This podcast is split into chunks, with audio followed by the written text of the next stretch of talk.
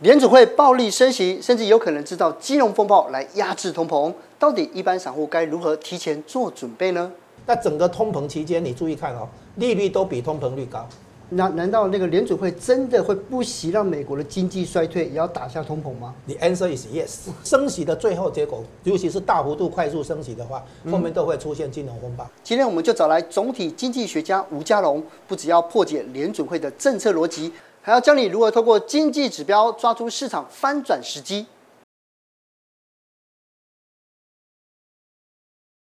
最近啊，在注意国际新闻里面啊，就有看到 Fed 就是似乎有想要就是要减缓这个升息的步调，对不对？对这个指标，大家就当然有不同的解读的方式。所以，与其我们自己猜测，我们就不如直接邀请经济学家哦来跟我们好好的说明一下。那今天呢，邀请到吴老师哦，来跟我们聊，就是因为在总体经济这方面，老师是专家，所以我们我们来讲一下哦，就是说，呃，这一场通膨战争，因为当时升息是为了要对抗通膨嘛，这个通膨战争真的结束了吗？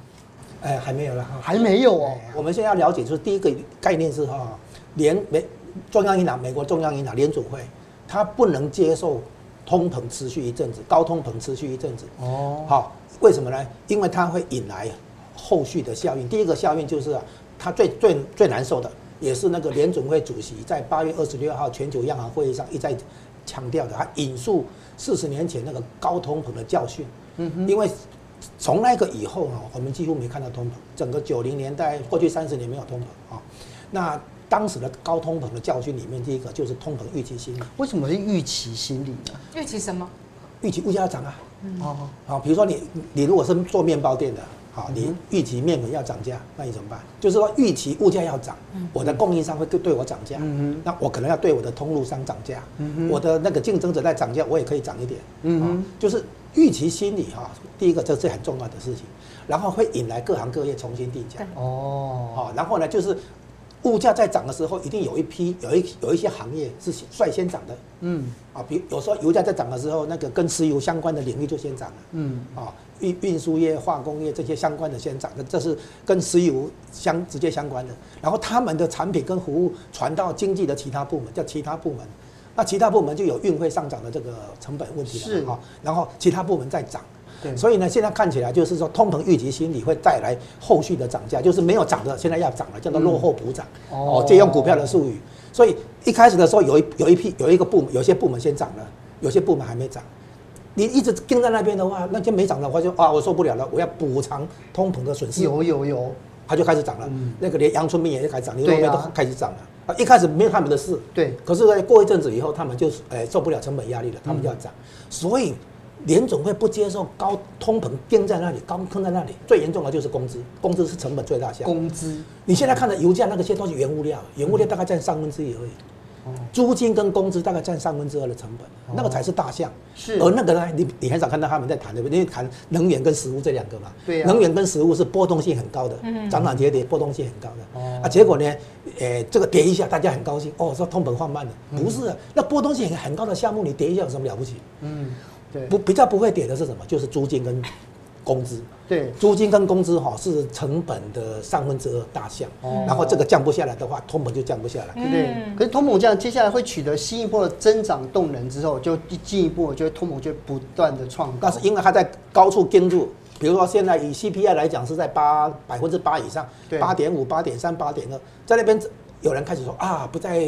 创新高了，嗯哼，哎、通膨可能触顶了。对啊，最近就听常听到新闻不这样讲，是啊，他们不了解通膨会有新的动能，哦为什么？因为盯在那边的话，它预期心理来的话，那个原来没有涨的开始涨了，哦，换人涨了。换人涨，哎呀，就对是第一批的涨上去了，然后你对跟在那边的话，然后后后面没有涨的时候啊，我受不了了，我也要涨。嗯，第好第一个，所以预期心理会带动各行各业重新定价，原来没涨的就要落后补涨。那最最难受的就是工资，啊哦等一下还会提到。那这一次你觉得它会升多少？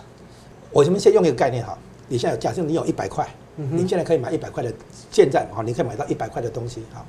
那你去赚利息，你换款出去，现在利息上百分之三，嗯，所以一年后你收到一百零三块啊。嗯然后呢，可是一年后的物价现在通膨率是，比如说以 CPI 来讲是百分之八，那一年后你现在买的东西变成一百零八块，嗯你收到一百零三块，这样合算吗？你赚的利息不足以让你弥补那个通膨的损失。嗯所以呢，利率最后要追上通膨率。比如说我假假定现在通膨率是百分之八，我放款的利息是百分之八，嗯，我将来赚收回一百零八块，我可以买一百零八块，就是跟现在一样，可以最最少最少打对平嘛。那如果是超过利率超过通膨率，比如说利率比通膨率高两个百分点，啊，比如说我赚的利息是百分之十，通膨百分之八，那我收到一百一十块，对不对？嗯然后到时候的物价是一百零八块，还那赚一点，哎、我我真的有赚到两块钱利息。嗯是所以我说，一个基本观念，尤其在高通膨时代跟低通膨的不经济学不一样。嗯高通膨时代的话，利率一定要追上通膨率，而且还要超过。是，好，那这个概念呢，这个我们现在整个通膨经济学哈、是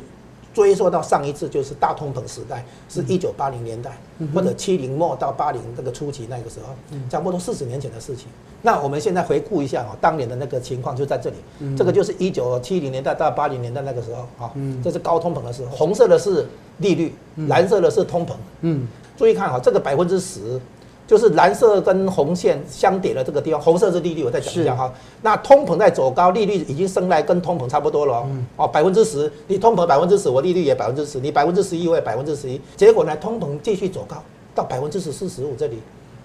所以怎么办？所以到最后，红线利率超过蓝线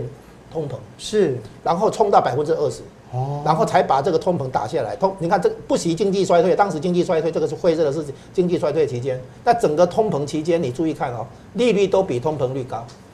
那我们现在是什么？我们的利率现在还是属于低档的落状态后，大大落后于对通膨东率。盟，所以，如果果真的按照这样的逻辑之下，难难道那个联储会真的会不惜让美国的经济衰退，也要打下通膨吗？ The answer is yes。是哦，你看哈、过去的经经经验都是利率要比通膨率高，为什么？对嗯就是我刚刚比喻的嘛。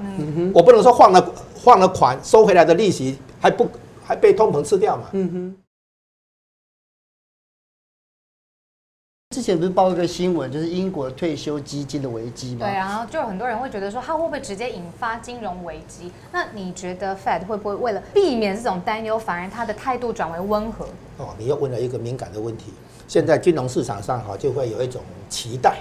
期待说因为这个那个原因，对哦联准会放慢升息脚步。对那我告诉你，这个全是炒作。哦，啊到目前也是这样，从八月份以不会放来慢，嗯从八月份以来哈、就这样。第一个理由是号称通膨数据放慢，嗯通膨已经触顶对，啊，所以呢，联准会渴望放慢升息脚步，然后华尔街开始放这种风声，然后就没看美股从八月份七月底那个会议开完之后就一路一路涨，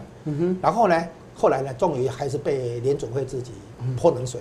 所以鲍鲍威尔自己鲍威尔自己讲，通膨哈、这个汲取当年的所谓教训啊、所以不能过早放慢，不能过早降息，因为那个会适得其反。你将来会发现你前功尽弃，只好在已经升高的利率上继续冲。所以当年为什么从通膨到十四、十五哦，利率升到二十八，我们的军工价是八八，背景就是这样来的。哦当时 c d E 二十八，然后我一九八四年九月去纽约的时候，开一个活期存款户头银行哦啊，活期户头，活期户头的利息是十四 percent，百分之十四，是吓死人了哦！所以我们要了解说，联准会这一次升息，第一个通膨数据哈、哦，只要撑在高档，嗯都不算真的放慢。但是他为什么不担心金融风暴或整个更严重的衰退、很长期的问题？啊，刚刚还没有还没讲完，就是有没有通膨是三 percent，有没有高通膨是百分之六？对，嗯经验法则。现在的话是 CPI 在百分之八对以上，所以现在是高通膨。高通膨的话，哈，联准会没得商量。联准会的政策目标里面，打通膨变成优先，哦然后呢，就就呃就业问题、经济衰退这些不管，放在后面。我把它称为六亲不认，嗯不管为什么。你不能叫联准会承承担什么责所有的责任呢、你没有其他财经部位嘛？你没有、你没有财政部吗？你有财政部、商务部、交通部、农业部哦，你有其他部位，你你其他部位都不用干活，什么事都要你中央银行来背。中央银行的产品叫做货币，它发行的货币，如果它发行的货币购买力一直在流失的话，表示它在卖瑕疵品，嗯，这怎么可以？所以只要有通膨，联准会六亲不认去对付通膨。过去二十年的确，联准会很担心经济衰退，因为完全没有通膨压力的情况下，联准会可以专心对付经济增长嗯，但好现在支支撑经济增长。只要有高通膨的话，中经嗯济学重来，嗯，总体经济学就换换一换一章了，换一个 chapter 哈、就是打通膨是联准会最主要的工作。是啊为什么？因为通膨哈、打打通膨，如果造成衰退的话，经济还可以救得起来。嗯可是你如果没有把通膨打下来，你就去放慢，你就就甚至于刺激的话，所有的这力道都跑去撑通膨，哦不是来救，不是拉抬实体经济。是你你在通膨的时代，你任何刺激都是都是通膨，懂哦吗所以必须把通没有膨根本解决。打下来，打下来之后，我重新救救了起来。所以当年哈、衰退的时候把通把通膨打打下来，对不对？衰退拖一阵子会结束，这是衰退期间，对不对？是他把它打下来之后，后面的没有没有衰退了，就是恢复成长是。但是你如果不把通膨打下来的话，没完没了。嗯对，那如果按照这种情况之下，有哪一些经济指标可以让我们观察到通膨已经受到控制？啊，第一第一个我们最重要的那个指标之一是这个工资。刚才讲哈，工资是那个成本的最大项哦哈。嗯那工资里面呢，哦这个叫每小时薪资成长率这。么细看每小时，哎，对，这个是一个工资的指标，就是哦你看劳工部的就业报告里面哈、啊，就业数据里面很多人关心叫做什么？非农新增就业人数哦，每个每个经常会发布这个，然后做外汇的都在看这个，然后再再再来的失业率，然后呢劳动参与率啊，还有兼职的比例，你的工作，然后其实最重要是这个数据，嗯每小时薪资成长率，这个的数据哈、它的门槛在百分之三点五到百分之四，嗯，在这个以下的话，没有通膨压力。哦如果工资的增长超过这个门槛的话，三点五到百分之三点五到百分之四以上的话，那就有通膨的压力。哦然后呢，联联总会碰到这种情况的话，不用讨论，不必讨论，就直接干了啊、所以你看，那个这个是那个疫情的期间了哈，然后又又下来，现在的话已经超过百分之四到百分之五、百分之六。嗯，所以呢，这个情况下联总会不必讨论的，就是、嗯就是杀。嗯，啊，就是升息，就是升息要升到通膨数据第一个明确下降，嗯不是小幅下降，而且第第二个呢是那个持续性下降。我嗯讲通膨中期趋势嘛，你不所以数据不能说一次一次下又再跳回去，又就像这样跳子回去，不行，对不哎对？，对，就是你你要有那个持续性啊啊，哈，你明确的降下来了，OK。所以你你只是一次性下降，那不行，那还不行啊、所以呢，我们现在看第一个指标，看工资，工资要明确降下来的话，必须失业率大幅上升。嗯，那我们本来猜哈，百分之三点七附近升到百分之四点二、四点五，看看行不行？想不到联总会自己的数据是要升到百分之六，联总会刚说看看跟不到百分之六行不行，搞不好还不行。所以失业一定要上升。现在我们看到半导体行业在裁员了嘛，对对对，而且还减资，很多啊很多大企业很都多减大资企业对啊，对科很技多公司也哎是对，，嗯，就是这样，就是这个。理解。哦，就是要降工资才能够打通膨，所以为了降工资，不惜让失业率上升。哦，是原来是有这样子。市场上面在跌，到底什么时候才会跌到底？从总经的角度上面来啊我们看，现在怎么看回另答这个我问们题？现在看另外一个也是帮助我们判断的指标，就是美元指数。美元指数比较灵敏，甚至于它会提前反应，因为资金嘛，比资金比实体经济快嘛，啊，速度快。所以呢，美元指数如果在走高的时候，啊，通常就是还没有利率，还不会转折了。啊，那我我预测哈，就是因为它要把通膨打下来，它的利率哈会一直升，到最后肯定升过头。利率不升过头哈、经济没有收收缩的话，通膨降不下来。然后现在我们看美元指数，就在于这个资金移动是最是最灵敏的，所以呢，如果美元指数哈、也会跟着利率啊涨过头，哦不涨过头就是不见红哈、 不会收了。哦是哎利息涨过头，美元指数涨过头，哦是然后这个翻转，所以我们会常常看到一个美元指数冲上去，然后跌下来，一个尖尖的，嗯哎、那个就是说已经到顶了，嗯哼，哦，下直接下来就是冲过头。哎，另外一个指标呢就是高收益债，高收益，益债，哎，高收益债是这样，它高收益高风险，哦，所以就垃圾债的意思，哎，对对，乐乐色债， 所以它反映的是市场的风险偏好。哦，我如果去买高收益债，表示我敢接受风险。嗯，我如果抛售高收益债，行情走低的话，表示我在避险。对，哦好，然后心态所以高收益债在反映市场的情绪、市场心理。所以你看最近在走高哈、那过去是一路下跌嘛哈、嗯然后呢，这个指标哈、我们举一个很有名的例子，两千年三月市场终于承认那个疫情的那个打 击，然后用跳的对不对？哈对跳水啊对跳跳水，注意，它在三月底的时候是是已经开始反弹，嗯可是我们那个时候很多人才问说跌完了吗？你看这个指标就知道是跌完看这了。边觉就得看这个地方就知道，哎跌跌完了已经跌完了，那个时候有个胡伦社的前社长哈找我去吃饭，我们在金华吃下午茶，他问我投资有什么可以买的，什么都可以，不是我那时候想说，我又不能跟嗯你讲那么仔细，干脆讲台积电哈，台积电永远正确嘛哈，结果他真的去买，它的价格那个时候是两百两百多，两百六十那这两百多，五，哎后来过五百过六百啊哎理，对对对对是这样来。那就是说当时为什么我我跟他这样建议？因为我发现这个已经涨上来了。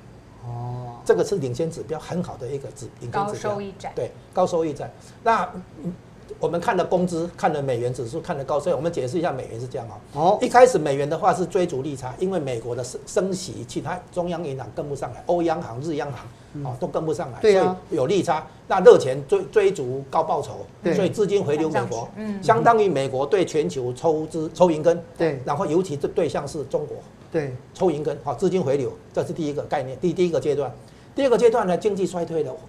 可能金融风暴要来了，大家嗯哼忽然间避险需求暴增，又是买买买美元，哦，这第一个阶段。那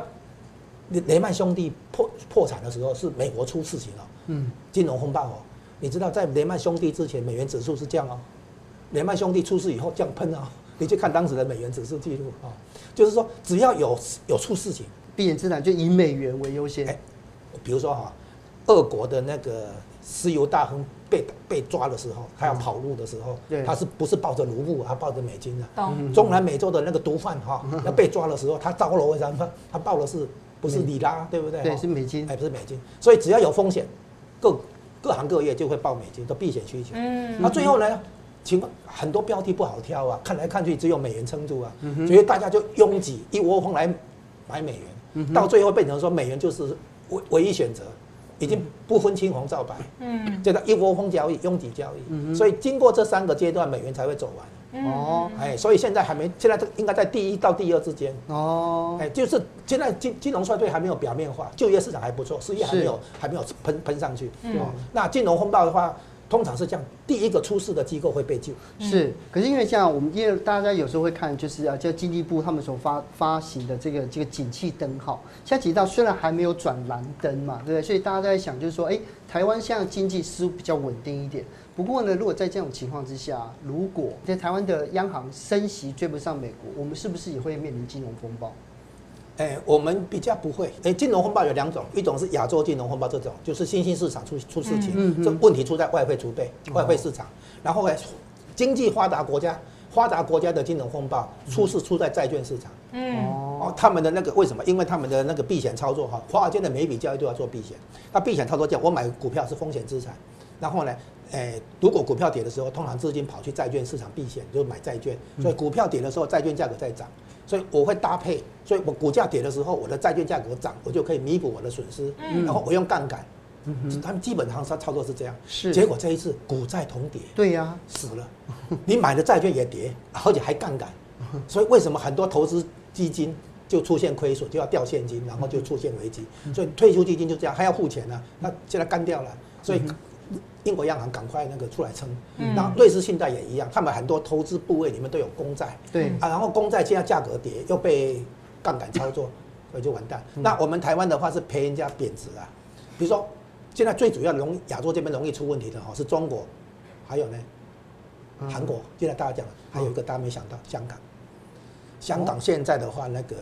其实已经在它的联系汇率的那个边缘了。嗯哦，如果到时候很多人拿港币要换美金走，就是对资金离开要走的话，对啊你你外汇储备不够的话，嗯香港就会撑不住理。解香港一联系汇率撑不住的话，那个打击，哎，那个冲冲击会很大。老师，大家还是很怕金融风暴。如果以明年来看的话，发生的几率到底高吗？哎，应该是蛮高的。我们哦先看一下过去哈，啊这一段金融海啸的时候，之前二零零四年六月到二零零六年六月，这边连续十七次升息，哦一年后，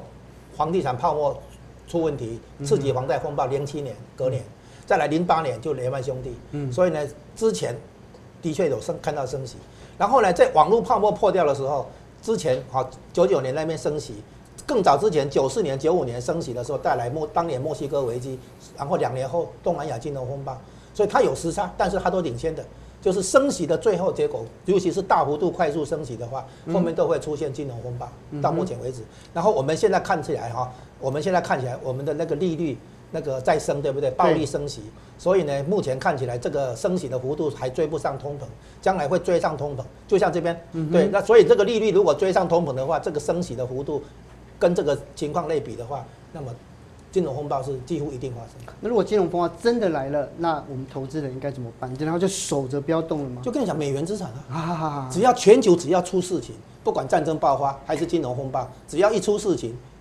二话不说爆美元。先买美金了。好，所以我说美元还没到顶嘛。所以就是看刚才老师讲的那几个、那两个这个重要重的要指指标标，对不对？嗯这个高收益债对跟美元指数对，希望啊，这这个二零二三年大家可以平安的过得度好过。过。对对对，今天谢谢老师带给老我师们谢谢精彩的你一课，谢谢你拜。拜。